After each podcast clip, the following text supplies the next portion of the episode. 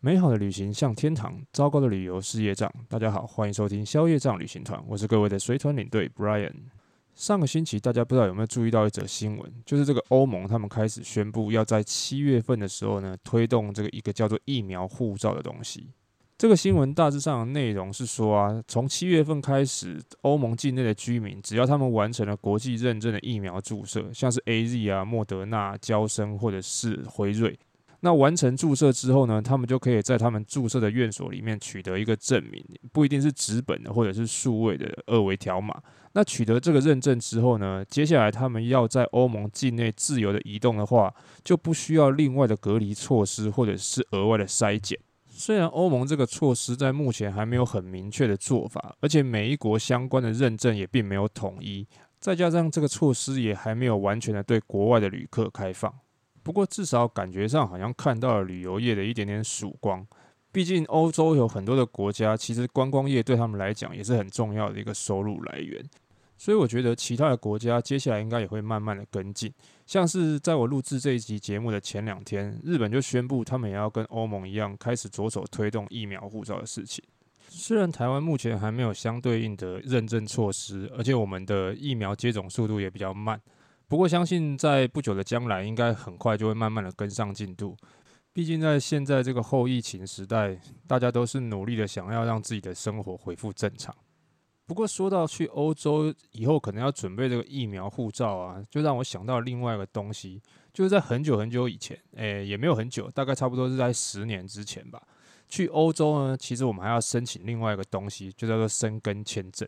不知道大家有没有听过？因为各位如果是最近这几年才开始去欧洲旅游的话呢，可能你根本就没有听过什么叫做申根签证。不过不知道也没有关系，这边简单的跟大家介绍一下什么是申根签证。就是啊，像是欧洲来讲的话呢，除了英国跟爱尔兰，其实其他大部分的国家国土都是连在一起的，不像是台湾。如果你今天要出国的话呢，一定是要搭船或者是搭飞机。但是今天，如果你是在欧洲的话，想要出国旅游，你只要开一部车就可以到处跑了。不过以前呢，国与国之间是有边境检查的，也就是说，即便你是用开车的，你还是要过停下来过海关啊，检查护照什么的，听起来就很麻烦。所以后来几个欧洲的主要国家，他们就在卢森堡的一个叫做申根的城市签订了申根公约。那加入这个公约的国家呢，以后就不需要在各个国家之间呢再做这个边境检查，所以你现在才会看到欧洲国与国之间是没有边境的。那么对于国外旅客来说呢，他们也只需要申请一个申根签证，就可以在欧洲的申根国家当中自由的旅行跟移动。但是在当时啊，如果想要去申根国家旅游，除了要办理这个申根签证之外呢，你还需要办理申根的医疗保险。因为啊，我们都知道去欧洲呢，如果你临时需要看医生啊、动手术什么的，这个费用会非常的昂贵。那为了避免那些去欧洲旅游的旅客负担不起，所以都要求旅客去欧洲之前呢，一定也要办理这个申根保险。其实这个申根保险跟我们现在说的旅平险其实大同小异，只是它里面有一些比较特殊的规定，像是啊，你的保额一定要超过三万块欧元，也就是大概现在一百多万左右。另外就是呢，它有包含一些在国外的一些紧急海外急难救助啦，还有一些可能疾病的后送啊等等的这些条约。不过台湾因为在二零一一年啊，也就是民国一百年之后啊，就获得了这个申根国家免签的待遇，所以呢，在之后我们要去欧洲旅游的话，就不需要再去申请这个申根签证，而且啊，也不需要强制一定要加保这个申根医疗保险。但是虽然说是不强制，但是他还是有可能会抽查，甚至还会抽查你的财力证明。但是像这样子的事情，不要说一般人不知道，甚至连旅行社的业务也不一定会知道，因为业务自己不一定会去带团，所以像是一些出国的可能注意事项啦，或者是一些比较实物面的东西，可能他们自己也不是很清楚，当然也就不会告诉你。这也就是为什么领队自己要来开行前说明会的原因。所以今天消业障旅行团的第三集呢，就来跟大家聊聊那些旅行社业务可能没有告诉你，但是你应该要知道的事情。首先最重要的当然就是签证跟护照的部分。各位如果今天是选择跟团的话呢，那个付完定金之后，业务应该就会开始跟你收集一些身份资料。那如果各位是自由行的话呢，这些部分可能就要自己去办理。不过啊，现在办护照已经越来越方便了。你只要带着自己的照片跟身份证件，然后到各县市的外交部办事处去办理就可以了。而且如果你是第一次办护照的话，甚至在你家附近的户政事务所就可以帮你办理。护照从申请到办理完成，差不多需要四到五天的工作天。但是如果你是急件的话呢，也可以多加一点钱，最快可以隔天就拿到你的护照。这边要特别提醒大家，护照是不可以有任何的破损或者是涂改的。整本护照里面唯一你可以写字的地方，就只有那个签名栏，其他的地方啊，不管是什么写名字啊、抄电话啊、贴贴纸啊、画图啊，通通都是不可以的。不然的话，海关人员是有资格拒绝你入境的哦。另外就是有一些人的护照上面可能会留着一些以前出国的时候那些退税的收据或者是明细。这边我是建议各位，如果你要纪念的话，就把它撕下来放在你自己的小本本里面，不要让它一直留在护照上面。还有一些人可能喜欢用一些可爱啊、漂亮的护照套或者是拉链夹，把护照装在里面。我是建议大家最好至少在过海关的时候把这些东西通通拿掉，因为你知道海关人员每天都要看那个几千几百本的护照，你的这些收据跟护照套啊，只是增加他在刷条码跟盖印章的时候的麻烦。要是今天你刚好遇到了一个脾气比较不好的海关，那很可能就是换他来找你麻烦了。另外就是签证的部分，虽然现在我们拿台湾的护照去很多国家都已经是免签了，不过还是有很多国家是需要签证的。有一些比较简单的，像是美国啊、加拿大或者是土耳其这种只需要电子签证的，你只要自己上网办一办，有的甚至连纸本都不需要列印出来。当然还是有一些需要纸本签证的国家，像是泰国啊、印度啊，或者是越南等等的这些地方。那大家也不用担心，网络上面都有很多教学的文章，大家看一看，只要照着步骤，然后把你的身份证件呢送到相对应的办事处就可以了。当然，如果你觉得还是很麻烦的话，那最简单的方式呢，就是把东西全部交给旅行社帮你代办就 OK 了。这边要特别提醒男生的朋友，如果你今天已经年满十九岁，但是你还没当兵的话，记得你出国之前一定要先去内政部或者是你念书的那个学校跟他们申请出境许可。不然的话，你是没有办法出国的哦。说完了最重要的护照跟签证，接下来我们就来跟大家聊聊关于出国之前要准备的食衣住行这几个地方的注意事项吧。首先，关于吃的部分啊，其实台湾人出国最常遇到的问题应该是吃素，因为大家可能不知道，吃素其实有很多种类，像是全素啊、奶蛋素啊、五星素啊、方便素啊，甚至还有什么健康素、海鲜素，就是可以吃鱼的。其中最特别的就是这个五星素，因为通常只有佛教徒才会吃五辛素，也就是不吃葱啊、蒜啊、韭菜啊、洋葱这些东西的。所以这个时候，如果你出去国外的时候，告诉人家你是 vegetarian，就是一般的素食者，是很有可能在食物里面还是会看到这些配料的。因为外国人通常没有办法理解为什么素食的人不可以吃什么葱啊、蒜啊、韭菜这些明明就是植物的东西。所以，如果你是跟团的话，最好在出团之前先跟你的业务讲清楚你是哪一种素食的类型。那如果是自由行的话，建议各位就先把你的素食类型对应的英文单字先查好。比如说，如果你吃的是全素的话，就是 vegan；一般的素食的话才是 vegetarian。但是说真的，在某一些国家，要是吃素的选择真的是很少。像是捷克，除了中式餐厅以外，几乎没有什么可以吃素的地方。所以，如果假设你不想一天到晚都吃的是沙拉、面包跟意大利面的话，我的建议是，最好各位在准备行李的时候，可以多准备一些自己能吃的罐头啊、泡面啊、调理包这种东西，免得你在国外真的找不到什么好吃的。不过，我有看过一些比较弹性的团员，就是他们平常在台湾的话是吃素，但是在国外有的时候比较不方便的话，他们就会选择吃锅边素，也就是当菜跟肉炒在一起的时候，他们就只吃菜的那个部分。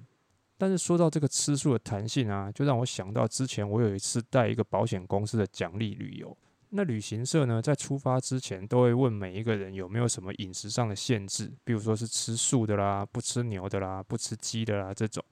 那这个时候呢，就有几个团员说他们是吃素的。于是呢，调查完了之后呢，我们就准备出发。大家都知道，这个奖励旅游通常在行程当中都是吃好住好。于是呢，有一天我们在餐厅的时候，那一天的菜单呢是龙虾跟牛排，然后这个几个团员呢就跑来跟我们抱怨说：“啊，你怎么没有跟我们讲说有龙虾跟牛排？”那我心里就在想说：“啊，你们不是吃素吗？”结果最好笑的是，他跟我们讲说：“啊，你们如果早点讲，我们可以跟佛祖请假啊。”不过抱怨归抱怨，最后他们还是没能吃到那些龙虾跟牛排，因为团体的餐早就已经订好了，也没办法临时做更改。只是我觉得很有趣的是，如果可以跟佛祖请假的话，你干嘛不一开始出国前就先请好，不就 OK 了吗？另外就是像前面说的，有一些人可能因为某一些特殊因素而不吃什么牛羊猪鸡等等的，建议各位也先跟旅行社的业务反映。不过反映的时候，直接明确的说你不吃什么东西就好，不要用一些很奇怪的形容词，像是什么不吃两只脚、四只脚的、天上飞的、水里游的，不然像是法国的田螺餐，它到底应该算是哪一种，我也不知道。另外一个跟吃比较相关的问题呢，大概就是药品的问题。很多人会以为呢，领队身上应该会常备很多药品，但事实上呢，我们是不能提供任何放在嘴巴里面吃的药品给客人的。所以通常都会建议大家把一些出国比较有可能会用到的一些药品，像是什么肠胃药啦、止痛药啦、晕车晕船药啦这些东西自行准备。那如果是一些需要定时服用的一些成药或者是医生开的处方签药品，建议各位就多准备几天的分量，不然的话至少也把那些成药的成分内容跟处方签带在身上或把它拍下来，以免在国外要是临时需要用到的时候不知道怎么样去购买。这些就是跟吃比较有关系的部分。接下来呢，我们讲穿衣服的部分，这也是最多旅客在出门之前最常问的问题。不过这个跟你什么季节，还有去哪一个国家呢，都有不太一样的准备方式。那么我们这边就来讲一些大家可能比较容易忽略的部分。像我自己觉得啊，出门不管去哪里啊，最重要一定要准备的第一样东西就是一件薄外套。大家可能会觉得，像是东南亚那些国家，明明就那么热，我带外套要做什么用？但是实际上，这个薄外套啊，不是让各位在当地穿的，而是各位在搭飞机的时候啊，很多时候你都会需要薄外套。尤其是各位如果搭廉价航空的时候，因为廉价航空通常都不会免费提供给你毛毯，但是他们却常常把那个冷气开得非常冷。冷到都你已经可以用肉眼看得出白烟了，他们还是继续开。所以这个时候呢，你最需要的就是一件薄外套。而且有的时候，像那个出风口没有办法调整的时候，那个冷气整路对着你的头一直吹，那可是很受不了的。所以我强烈建议各位可以在你的手提行李里面至少准备一件连帽薄外套，这绝对会是你搭机途中的好伙伴。第二个，我觉得旅途必备的东西就是太阳眼镜。可是这个跟薄外套相反，很多人觉得去寒冷的地方就不需要戴太阳眼镜。拜托，就算北极也会出大太阳，好吗？而且越是这种会下雪的地方啊，其实更需要戴太阳眼镜，因为我们大家生活在台湾，可能没有什么这样子的经验。当你在大太阳底下盯着那一片白得发亮的雪地的时候呢，时间一长啊，很容易就让你的眼睛出现雪盲症。这种症状啊，当下你可能不会感觉很不舒服，就很像你眼睛看着太阳一阵子之后，发现很多东西看起来都白白的。但是严重的话，有可能让你在几个小时之后出现暂时性失明的状况。所以，假设你今天去雪地玩，但是没有特别准备雪镜的话，建议各位一定要准备一只太阳眼镜，保护你的眼睛。那么说到雪地啊，这边顺便跟大家提醒一下关于防寒外套这件事情。今天如果各位要去的国家是那种会到零下负五度、十度甚至几十度的那种国家，那建议各位保暖外套一定要去那种专业的户外用品或者是登山用品的品牌去挑选，不要去买那些所谓的潮牌，那些只是好看的潮牌外套就留在台湾冬天凉凉的时候拿出来穿就好了。那另外一个觉得比较重要的部分，应该就是鞋子。相信大家都知道，出国的时候最好都是穿那些比较好走好穿的球鞋或者是布鞋。而且大家可能都觉得鞋底软软的比较好穿，但是我强烈建议各位不要挑鞋底太软的鞋子，甚至有一点硬的会比较好。因为有的时候像欧洲，你会难免走到一些老城区，那些老城区的地板常常都是一些凹凸不平的鹅卵石或者是石块拼起来的。这个时候，如果你穿的鞋子鞋底太软的话呢，除了走起来会很不舒服之外，你还很容易就会扭到脚。这也就是那些健走鞋为什么鞋底都不会做得特别软的原因。另外就是有的时候，因为行程安排的原因，可能会有一些特殊的服装要求，譬如说去中东的清真寺，可能不能穿短袖短裤，或者是要去看一些重要的表演，或者是餐厅需要一些比较正式的服装，那这些东西就要请各位出门之前自己多加留意。那讲完了穿着的部分呢，接下来我们跟大家聊聊住宿的部分。大家猜猜看，对于台湾旅客来说，饭店最重要的设施是什么？不是游泳池，也不是健身房，是免费的 WiFi。因为大家现在其实已经很习惯用网络了。可是，其实，在国外很多的饭店，它不一定有提供免费的 WiFi，也可能它只有在公共的区域，像是大厅或者是餐厅，才有免费的 WiFi，房间里面的 WiFi 就要另外付费。所以，各位如果真的是一个网络重度使用者的话，建议各位在出门之前就先把一些 WiFi 机或者是 SIM 卡都先准备好，以免晚上在房间里面结果没有网络可以用，就会觉得很痛苦。那排名第二重要的，我想应该就会是热水壶，因为我知道很多人有喝热水的习惯，或者是出国的时候就是想要吃泡面，但是房间里面真的不一定会有热水壶，所以如果你是早晚一定要喝热水的话，我真的建议你自己带，不然的话至少也准备一个保温杯。虽然饭店不一定会有免费的热水让你装，但是至少花点钱还是能够解决的。那说到自备热水壶呢，我们就会想到另外一样东西，就是吹风机。不知道大家有没有遇过那种老式饭店钉在浴室墙壁上那种超小只的吹风机，或者是那种只有一根白色软管，长得像吸尘器，但是风力超小的吹风机。这两种类型的吹风机，不要说长头发的女生了，连我这种短发的男生都会吹到手都酸了，头发还没干。所以如果你也有这种困扰，但是你不介意行李稍微重一点的话，我建议吹风机的部分最好你也自己带。这边要特别提醒大家，不管是热水壶还是吹风机，这些电器用品都要特别注意那个插头插座还有电压的问题，最好是一百一、两百二这种国际常见电压都能用的那一种，免得到时候东西带了不能用到不打紧，万一房间还跳电，那可就麻烦了。那说到房间呢，之前常常听到团员反映，他们不知道可以跟旅行社或者是饭店要求他们要一大床或者是两小床的房型。这边要特别跟各位说明一下，通常旅行社在团体订房的时候，都会以两人小床的房型为主。如果没有特别要求的话，通常不会特别去订一大床的房型。就算是团上有夫妻或者是情侣也是一样，因为旅行社不一定会知道旅客之间的关系，而且有些老夫老妻他们会有磨牙、打呼、翻身就寝的问题，其实他们也不想要睡在同一张床上。所以，如果你是自由行的话，在订房的时候一定就要看清楚房型。那如果你是跟团的话，就请记得一定要跟旅行社或者是联络你的业务，主动提出你的需求。那么，食衣住行说到这边呢，就只剩下最后一样。不过，行的部分呢，我要说的不是交通，而是那些在行程当中跟你的舒适与安全有关的部分。还记得我们前面提的有关于生根保险还有财力证明的事情吗？虽然现在出国旅游对于保不保险并没有强制的规定，甚至很多信用卡公司都有附加旅游平安保险的条款，但是我这边还是给各位一些建议，像是旅行社都会帮旅客投保责任保险，但是其实这个保险的保额非常的低，只有受伤二十万、死亡两百万的金额，而且很多非意外的疾病或者是受伤那些门诊的费用等等的都不给付。另外，像是信用卡公司的旅游平安保险，除了需要用该张信用卡来付支付机票的费用，或者是刷百分之八十的团费的要求之外，不同银行以及不同卡种的保险也都不相同。所以，请各位在出门之前呢，一定要详细的检视这些内容，以免万一真的遇到什么状况需要处理，但最后保险公司却不理赔，就很讨厌了。另外，像是有的时候我们会搭乘到廉价航空，或者是在行程的旅途当中，常常遇到要转机很多次的状况。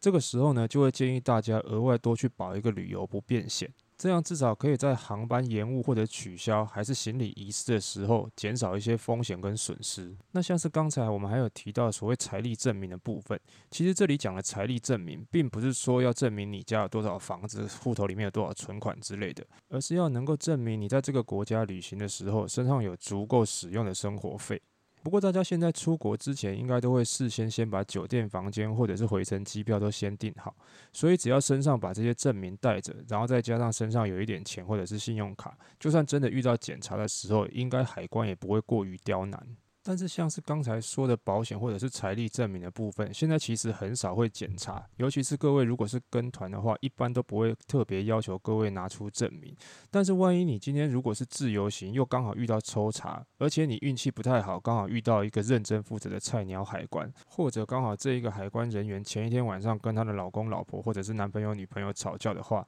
当下要撸你多久，那就很难说了。像我自己就曾经遇过一个海关人员，就为了我的台湾护照上面有写着 Republic of China，就为了这个 China 在那边跟我撸了半个小时，我也真是服了他。所以有些事情就是这样，没遇到的时候没事，要是运气不好，刚好被你遇到的时候，处理起来又特别的麻烦。讲到这边，夯不啷当的已经讲了快要二十分钟。但是出国前要注意的事情其实还有很多，像是换钱啊、购物啊、给小费，或者是在行程当中可能会遇到当地的节假日，还有时差的问题，以及各个国家不同的入境规定，还有限制的物品等等。那今天只是先整理跟分享给各位一些我觉得大家比较容易忽略，或者是特别提醒大家要注意的地方。